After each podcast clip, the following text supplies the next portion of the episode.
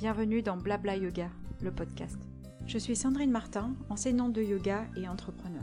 Ce podcast a pour mission de vous aider à rester inspiré afin d'enseigner le yoga avec justesse et joie. Ainsi, je partage mon expérience et mes réflexions et je réponds à vos questions en visitant des sujets comme le yoga, l'enseignement, l'entrepreneuriat ou la spiritualité. J'espère que ces moments passés ensemble vous enchanteront. Bonjour et bienvenue dans ce nouvel épisode podcast.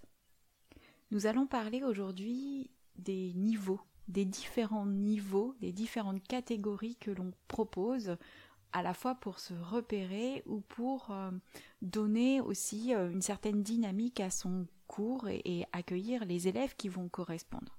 Donc ici, on va parler de niveaux débutants, intermédiaires et avancés. Avant toute chose, euh, je partage ici juste mes réflexions. Je ne dis pas qu'il faut euh, éliminer ce type de recommandations ou d'étiquettes.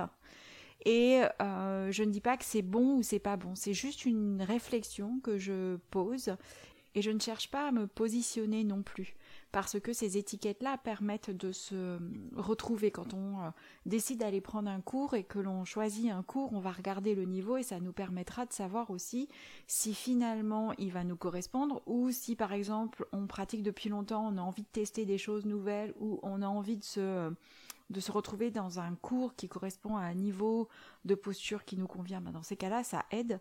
Et pareil, hein, encore une fois, quand on est enseignant, eh bien, ça va permettre de donner aussi des postures, de proposer des postures qui vont correspondre au groupe qui est en face. Donc ces étiquettes, elles sont nécessaires parce que on a besoin de repères et c'est une première base pour poser des repères.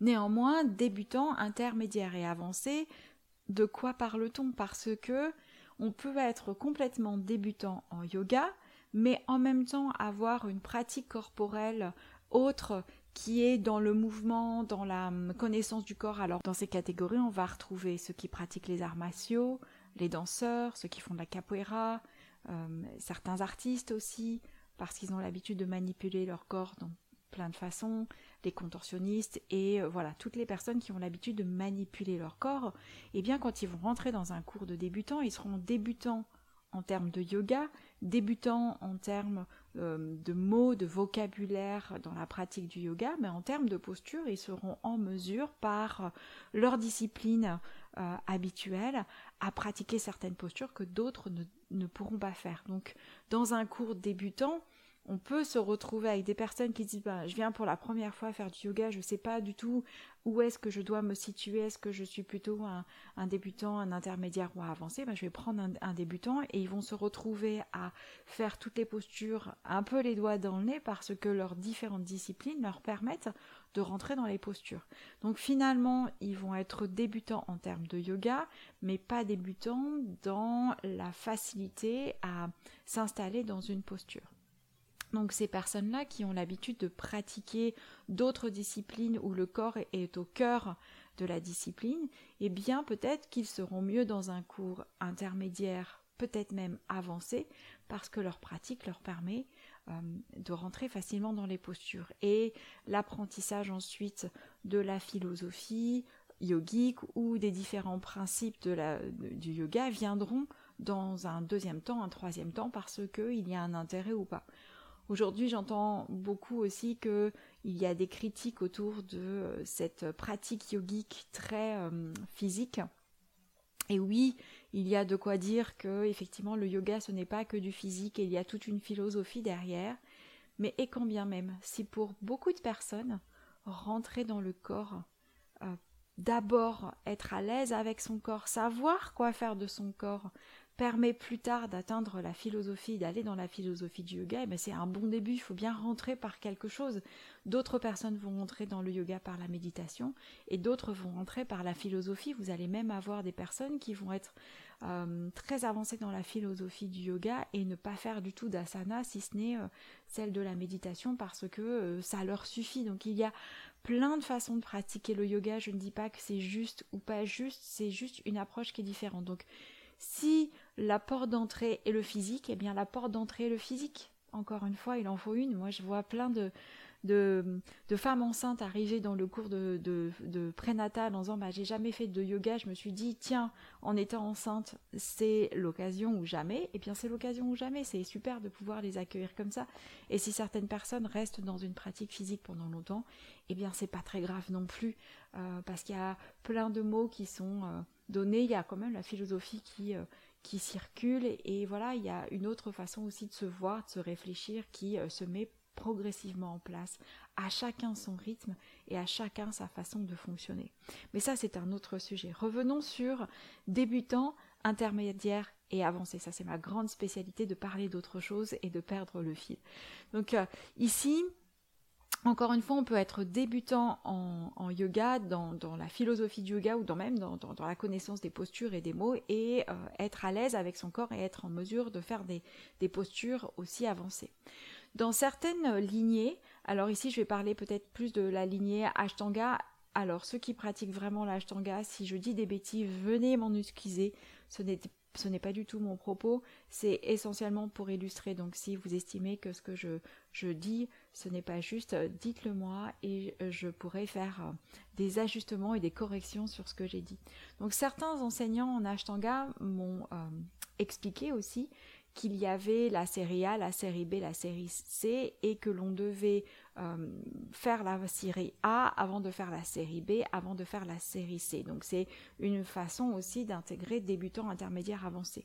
Sauf qu'en regardant un tout petit peu dans ces séries, en approfondissant, il y a parfois des postures dans la série euh, B par exemple qui ne sont euh, pas préparées dans la série A, il n'y a pas forcément de lien. Alors ici, mon regard est un peu biaisé parce que j'ai un, regard euh, qui vient plus de la danse où on a un échauffement, un travail préparatoire avant de faire des postures, des, des positions qui sont plus compliquées, plus exigeantes, on va dire. Et parfois dans le yoga, on ne retrouve pas cette, euh, cette réflexion-là. La réflexion, elle est posée ailleurs. Donc mon regard est un peu biaisé par rapport à ça et je me positionne plus sur euh, un échauffement préparatoire euh, à certaines postures qui sont difficiles. Donc là encore, je quitte un petit peu le monde du yoga pour trouver un autre parallèle et c'est ma façon de faire et, c'est comme ça et, et j'irai pas jusqu'à dire c'est comme ça et pas autrement mais c'est une autre façon de voir tout simplement. Donc si on regarde certaines postures dans la série B ou dans la série C, elles ne sont pas euh, préparées dans les séries précédentes et cette justification de les positionner là n'est peut-être pas juste si on a un corps flexible, si on a la possibilité de faire beaucoup de choses au niveau de ses articulations, eh bien on va peut-être rentrer facilement dans la série B ou la série C sans avoir besoin de euh, pratiquer la série A parce que finalement le corps est déjà prêt à rentrer dans cette, euh, cette catégorie de posture dans la série A et la série B. Parfois ce passage d'une posture débutante à une posture intermédiaire ou avancée n'est pas fluide, il n'y a pas de lien les uns entre les autres. Alors, si je veux vraiment être, euh, euh, claire et concrète, par exemple, quand on veut faire la posture chakrasana, la posture de la, roue, ou euh, en gymnastique on appelle cette posture du pont, si on veut la préparer, on va peut-être au départ faire des cobras, des chiens la tête en haut, euh, la posture de l'arc, d'Arunasana, ou encore la posture du chameau, qui finalement sont des postures préparatoires et euh, qui vont permettre de rentrer dans Chakrasana que l'on pourrait placer en intermédiaire ou avancé. Donc vous avez une progression comme ça effectivement sur euh, je veux faire ou j'aimerais proposer cette posture Chakrasana, donc qu'est-ce que je vais faire comme posture avant qui me permettront de rentrer dans cette posture que je vais euh, désigner intermédiaire ou avancée. Et euh, encore une fois, il y a des personnes qui vont venir pour la première fois dans un cours euh, intermédiaire et vont faire cette posture sans aucune difficulté parce que leur corps leur permet de le faire. Et vous avez des personnes qui pratiquent le yoga depuis 10 ans et qui ne sont incapables de faire cette posture parce que ça ne correspond pas à leur patrimoine corporel, si je peux appeler ça comme ça.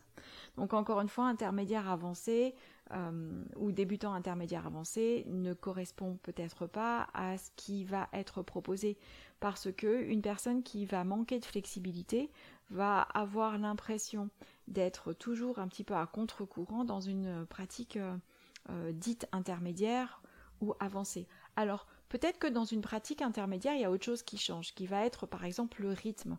Vous allez peut-être euh, avoir plus de consignes, euh, peut-être une plus grande lenteur dans un cours euh, débutant ou même tout niveau, parce que l'idée c'est d'embarquer tout le monde et de donner suffisamment de consignes, et que dans un cours avancé, eh les consignes sont vraiment beaucoup plus fines ou encore moins nombreuses parce que euh, le vocabulaire est, acquis et il est beaucoup plus euh, accessible euh, de faire la posture, on a besoin de moins d'informations. Donc peut-être que ça se joue à un autre niveau. Au lieu de parler de capacité à faire les postures ou de performance dans les postures, même si performance n'est peut-être pas le, bon mot à utiliser dans la pratique du yoga, mais en tout cas le fait d'exécuter une posture va être catégorisé dans débutant, intermédiaire ou avancé, et c'est peut-être autre chose qu'on va regarder, ça va être le rythme, le nombre d'informations ou encore l'autonomie. Peut-être que dans un cours euh, débutant, on va laisser peu d'autonomie, on va donner beaucoup d'indications, et que euh, sur euh, des pratiques euh, intermédiaires ou avancées, eh bien on va laisser beaucoup plus d'espace aux pratiquants parce qu'ils ont déjà un vocabulaire, un répertoire de postures et ils sont beaucoup plus à l'aise dedans et ils vont pouvoir enchaîner plus facilement.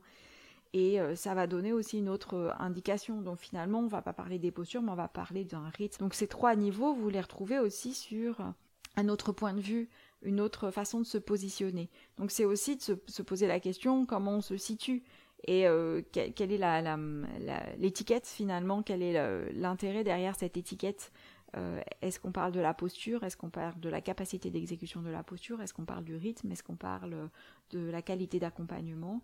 Et c'est de se poser aussi des questions par rapport à ça, aussi bien quand on va choisir un enseignant et un niveau, ou aussi bien euh, quand on va donner son cours et qu'on donne cette étiquette de débutant, intermédiaire, avancé.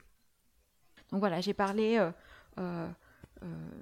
de la pratique Ashtangi. En Yin Yoga, il n'y a pas vraiment de débutant et avancé. Ici, on doit faire une, une distinction entre débutant et avancé. Avancé où seront les personnes qui ont l'habitude de faire les postures et qui ont plus de vocabulaire et qui vont être en mesure de choisir une posture plutôt qu'une autre. C'est comme ça que je vois euh, la, pratique avancée en yin, euh, parce que finalement l'enseignant va dire on va par exemple travailler euh, euh, la posture euh, du dragon pour étirer le quadriceps et déplier le pli de laine. Voilà l'objectif aujourd'hui. Et peut-être que les personnes avancées, elles vont se dire ah parce que je pourrais faire la posture du chat qui s'attrape la queue à la place parce que j'ai envie de faire une torsion en même temps, ou c'est la posture qui me permet d'étirer le plus, ou parce que je dois faire attention à mon genou, etc. etc. Donc vont avoir plus d'autonomie, plus de liberté, plus de connaissances et vont rentrer dans une euh, pratique beaucoup plus personnelle et peut-être suivre moins le groupe parce que euh, c'est comme ça que la personne qui prend le cours euh, se sent bien dans cette pratique. Donc on peut avoir aussi ça se dire que finalement c'est la, connaissance du répertoire qui fait qu'on est plutôt à, intermédiaire avancé euh, par rapport à un débutant qui a besoin vraiment d'être guidé pour euh, sentir les choses. J'aime bien aussi euh, travailler avec, avec les écrits de Swami Satyananda.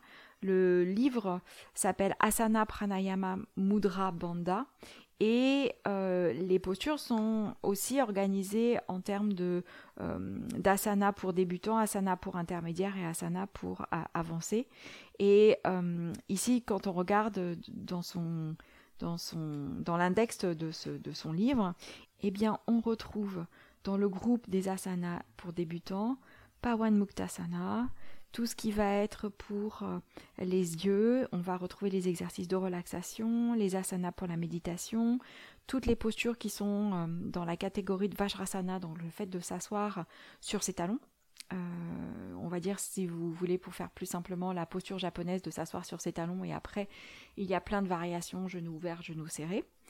Vous avez aussi toutes les postures qui sont euh, debout, une partie des postures qui sont debout, et vous avez ensuite les salutations au soleil et à la lune. Tout ça fait partie des postures proposées aux débutants. Dans le groupe d'asana intermédiaire, vous avez tout ce qui est les postures de lotus et les variations autour des postures de lotus, donc euh, rotation externe dans les hanches, flexion importante au niveau des genoux. Il y a toutes les postures aussi qui permettent d'activer beaucoup la colonne vertébrale, donc toutes les flexions avant, les flexions arrière et les torsions pour la colonne vertébrale, donc euh, tout ce qui va être les pinces par exemple, euh, les, euh, roues, si on revient sur cette posture que j'ai évoquée plus tôt. Et ensuite, toujours dans ce même groupe intermédiaire, il y a tout ce qui est posture inversée et les postures d'équilibre. dans le dernier groupe, le groupe avancé, ça va correspondre à toutes les postures qui vont demander beaucoup de flexibilité, beaucoup d'aisance dans l'amplitude. Donc je voudrais euh, vous lire euh, l'introduction de ce chapitre parce que je le trouve assez intéressant sur euh, la façon de pratiquer. Je vous lis juste la première partie. Les asanas du groupe avancé ne devraient pas être faites si le corps n'est pas vraiment flexible, souple. Les asanas débutants et intermédiaires doivent être maîtrisés avant d'essayer ces postures avancées. En pratiquant ces asanas avancés, il est essentiel d'éviter le surmenage du corps de quelque façon que ce soit. Ces postures demandent aux membres et aux articulations de bouger dans des façons inhabituelles et les pousser pourrait les abîmer. Donc voilà sur ce tout début de cette introduction qui est de prendre en compte que les postures euh, avancées sont celles qui vont demander et exiger beaucoup de souplesse et beaucoup de flexibilité et de placer le corps dans des positions euh, dans lesquelles le corps n'a pas l'habitude d'être. Et malheureusement, ça c'est mon, biais personnel et euh, n'est pas du tout représentatif de beaucoup de personnes. Malheureusement aujourd'hui, beaucoup de euh, postures qui sont montrées sont des postures qui sont exécutées par des personnes qui ont une grande souplesse, une grande flexibilité, une grande amplitude. Et quelque part, ça nous emmène à chercher ce type de posture alors que notre corps n'est pas amené à aller dans cette direction-là. Donc, c'est aussi d'être aussi clair sur quelles sont nos capacités, quelles sont nos possibilités pour euh, répondre aussi à certaines demandes intermédiaires, avancées ou même débutants. Donc comment vous vous situez? Encore une fois, mon idée n'est pas de dire qu'il faut enlever ces étiquettes-là, elles permettent vraiment de, sélectionner les choses, de sélectionner les cours que l'on va apprendre, même si parfois on, finit par euh, ne pas regarder le niveau parce qu'on a plus envie de suivre un, enseignant euh, plutôt que euh, plutôt qu'un autre et c'est pas forcément le style qu'il propose c'est tout simplement la philosophie l'énergie et l'ambiance qu'il y a dans le cours que l'on recherche plutôt qu'une pratique bien spécifique. Et c'est important aussi d'écouter ce genre de choses. Donc quand vous recherchez de nouveaux cours, quand vous euh, essayez de donner une étiquette, c'est de se poser la question comment vous accueillez les personnes, quelles sont les demandes qui sont à l'intérieur, ou encore comment votre corps va être en mesure de répondre aux exigences? Après, on peut se sentir dans certaines catégories de postures plutôt débutant, plutôt intermédiaire ou plutôt avancé.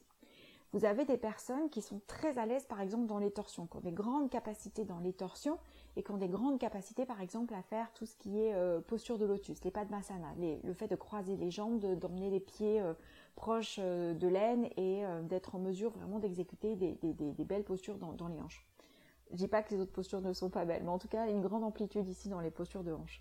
Eh bien, ces personnes-là, avec ces grandes torsions et ces grandes amplitudes dans les hanches et dans les padmasana, vont être très à l'aise dans, par exemple, toutes les postures assises, tous les euh, euh par exemple, et vont se sentir à l'aise avec toutes les postures qui sont euh, intermédiaires ou avancées à faire et à entrer dans les postures.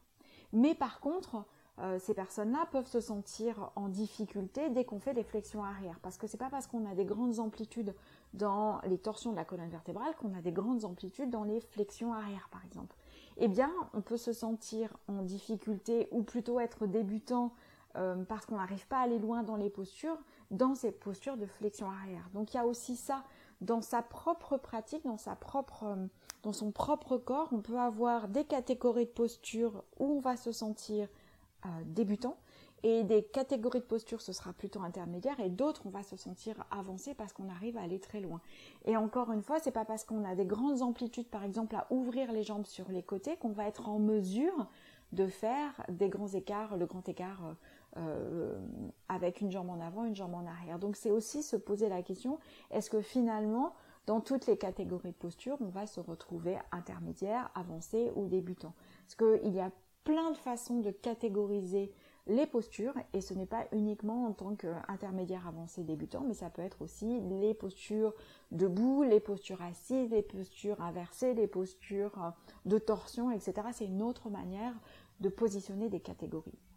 Donc voilà aujourd'hui pour ma réflexion autour de ces différents niveaux qui sont là pour nous aider, pour nous donner des directions quant à choisir euh, le cours que l'on va faire ou encore le cours que l'on va donner, mais qui ne sont peut-être pas forcément représentatifs de ce qui va se passer au niveau du corps et de notre accessibilité à certaines postures et par conséquent de rentrer dans un cours. il est certain qu'on va se sentir frustré, peut-être, quand on pratique depuis 10 ans et qu'on se dit ah ça fait 10 ans que je pratique, je devrais être en mesure d'être dans un cours avancé, mais quand on arrive dans un cours avancé, eh bien on a l'impression d'être complètement malmené parce que notre corps ne répond pas à la demande. Moi ça fait plus de 10 ans que je pratique, 15 euh, ans même que je pratique. J'avais une pratique de danse avant euh, et je me sens pas du tout d'aller dans un cours avancé parce que mon corps est loin, mais alors loin d'être en mesure de faire toutes les postures qui sont demandées en cours avancé ou même intermédiaire. Je suis incapable de faire les rouges, j'ai du mal avec les postures, même si je viens un petit peu en arrière, toutes les postures d'arc ou de chameau qui sont des postures euh, euh, débutantes par rapport à une roue que je vais mettre en intermédiaire ou avancé, eh bien mon corps certains jours n'est pas du tout en mesure de prendre ce type de posture. Pour les Asana, donc toutes les postures assises, mon corps n'est pas du tout fait. Pour les lotus, quand je fais un lotus, j'ai mal aux hanches, après j'ai mal aux genoux. Donc je vais pas loin dans les lotus. Donc les Asana, je fais que des variations que l'on peut considérer comme débutants, même si ça fait très longtemps que je pratique. Et une personne qui va faire euh, la, contorsion, par exemple, l'opposé extrême de mon, corps va se retrouver très très bien dans un cours euh, avancé pour la première fois va se dire bah tiens moi j'ai une grande capacité dans mon corps, je vais prendre directement un cours avancé même si je n'ai jamais fait de yoga et va être en toute mesure de faire toutes les postures alors que c'est son premier cours de yoga. Donc voilà, c'est aussi de se dire finalement dans toutes les postures que vous faites, est-ce qu'il y a des postures où vous vous sentez avancé Il y a des postures où vous allez vous sentir intermédiaire parce que vous avez euh, bien compris l'intérêt de la posture, vous avez une, capacité à rentrer dans la posture, peut-être pas à y rester longtemps, peut-être pas aller loin dans la posture en termes de flexibilité, mais vous avez cette capacité et vous allez avoir d'autres postures où vous vous sentez ni l'un ni l'autre. Donc aussi de se repositionner dedans. Donc encore une fois, ces étiquettes sont vraiment euh, nécessaires pour avancer et c'est important aussi de se retrouver, de savoir à peu près dans quelle catégorie on joue euh, pour pouvoir respecter son corps et de se dire ok chez moi, les torsions, c'est pas trop mon truc, j'aime pas trop ça, j'ai du mal à rentrer dans des grandes torsions, eh bien, je vais plutôt choisir des ajustements qui correspondent aux débutants et pas chercher à faire les, postures avancées parce que, eh bien, je sens que c'est pas juste dans mon corps. C'est aussi de respecter ces, euh, ces étiquettes quelque part au sein de votre propre corps, de votre propre pratique pour maintenir une, une, euh, une évolution juste et pour maintenir une pratique qui va vous ressembler. Parce qu'encore une fois, chacun va pratiquer avec son propre corps, malgré les consignes, malgré ce que l'on va nous donner. On n'est pas en mesure de faire tout ce qui nous est proposé ou euh, de faire, euh, de voir les élèves faire tout ce qui leur est proposé. Donc respectez euh, vos facilités, respectez vos difficultés, elles sont là aussi pour, pour ça, et pratiquez en toute liberté, en toute connaissance aussi de vos possibilités, en se disant ok, là je peux, là je ne peux pas, là c'est ok, là ça ne l'est pas, de manière à respecter votre corps et encore une fois, de ne pas euh, trop en faire avec votre corps parce que vous n'en avez qu'un, vous n'en avez qu'un et vous allez le euh, chercher à le maintenir en meilleure forme le plus longtemps possible pour pouvoir vivre avec votre corps le plus longtemps possible en toute harmonie. Donc voilà ma consigne euh, et ma recommandation d'aujourd'hui. Travaillez avec votre corps de manière à le respecter, jouer avec votre corps de manière à lui donner la nourriture qu'il lui faut, la nourriture physique, intellectuelle, mentale, pour euh, être le mieux possible avec votre corps jusqu'au le plus longtemps possible. J'espère que euh, euh, cet épisode aura apporté des éclairages en termes de niveau et que finalement ces niveaux-là sont là pour nous aider à rentrer dans un cours, à choisir un cours, mais ne représentent en rien nos capacités, nos possibilités ou le niveau qui nous, euh, qui nous représente. J'étais ravie de partager ce moment avec vous. N'hésitez pas à partager cet épisode autour de vous s'il répond aux demandes des personnes qui pratiquent à côté de vous. Et n'hésitez pas à me proposer des thématiques si vous voulez me voir les décortiquer, euh, discuter autour de ça, posez vos questions, allez-y, que ce soit par mail ou sur Instagram, n'hésitez pas à revenir vers moi, me proposer vos thématiques, je serai ravie de, de les décortiquer, d'en parler et euh, de répondre à toutes vos questions. Je vous souhaite une bonne euh, continuation, à très bientôt.